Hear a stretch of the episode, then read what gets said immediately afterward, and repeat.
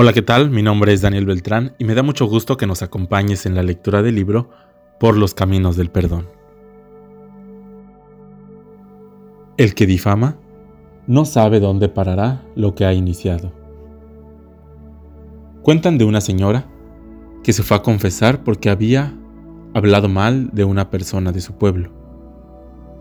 El padre le mandó de penitencia juntar diez plumas de pájaro en una bolsa y regresar. Cuando ella llegó con las plumas, le pidió que subiera a lo alto del campanario y que las echara al viento. Ella así lo hizo. Entonces, él le pidió que saliera a juntar esas mismas plumas otra vez. Ella le respondió que ya era imposible. Unas habían volado en una dirección y otras en otra. Entonces, el Padre le hizo notar que lo mismo sucede con lo que hablamos de los demás.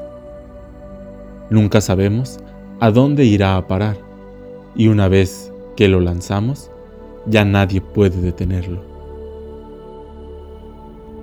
Hay una frase que garantiza que lo que digas después se repita cuando menos tres veces.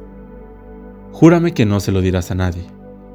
Cuando pides eso, tu interlocutor se apresura a jurártelo mientras piensa, esto se lo tengo que contar a... Y va y lo cuenta a alguien al que hace jurar que no lo contará a nadie.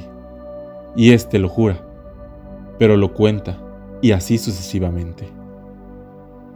Pero lo malo es que cada vez aquello se platica corregido y aumentado para hacerlo más interesante. Cuantos lo escuchan, lo divulgan también. Y así, lo que al inicio era en apariencia un inofensivo comentario venenoso, termina por convertirse en un chisme tremendo que daña irremediablemente a todos los involucrados. El que difama queda mal. No está de más hacer notar que quien difama cree que hace quedar mal al difamado, pero en realidad es el difamador el primero en quedar mal. ¿O tú confiarías en un amigo que habla mal de los ausentes? ¿No temerías que cuando no estás presente hable mal de ti también? Decía Santa Teresa que no consentía que en su convento mucho menos en su presencia, se criticara a las personas. Y por eso, ya sabían todos que donde ella estaba, tenían seguras las espaldas. ¿Se puede decir eso de ti? Contra la difamación, oración. Si no podemos resistir el impulso de contarle a alguien lo que nos hizo esa persona que nos lastimó? Contémoselo a Dios. A Él sí porque no tienes que pedirle, júrame que no se lo cuentas a nadie. Desahogarse con el Señor es una delicia.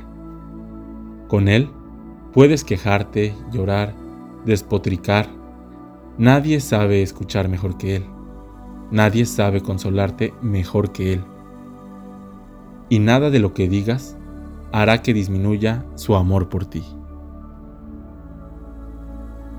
Dice el salmista, Dios lleva nuestras cargas, pero hay que atreverse a entregárselas.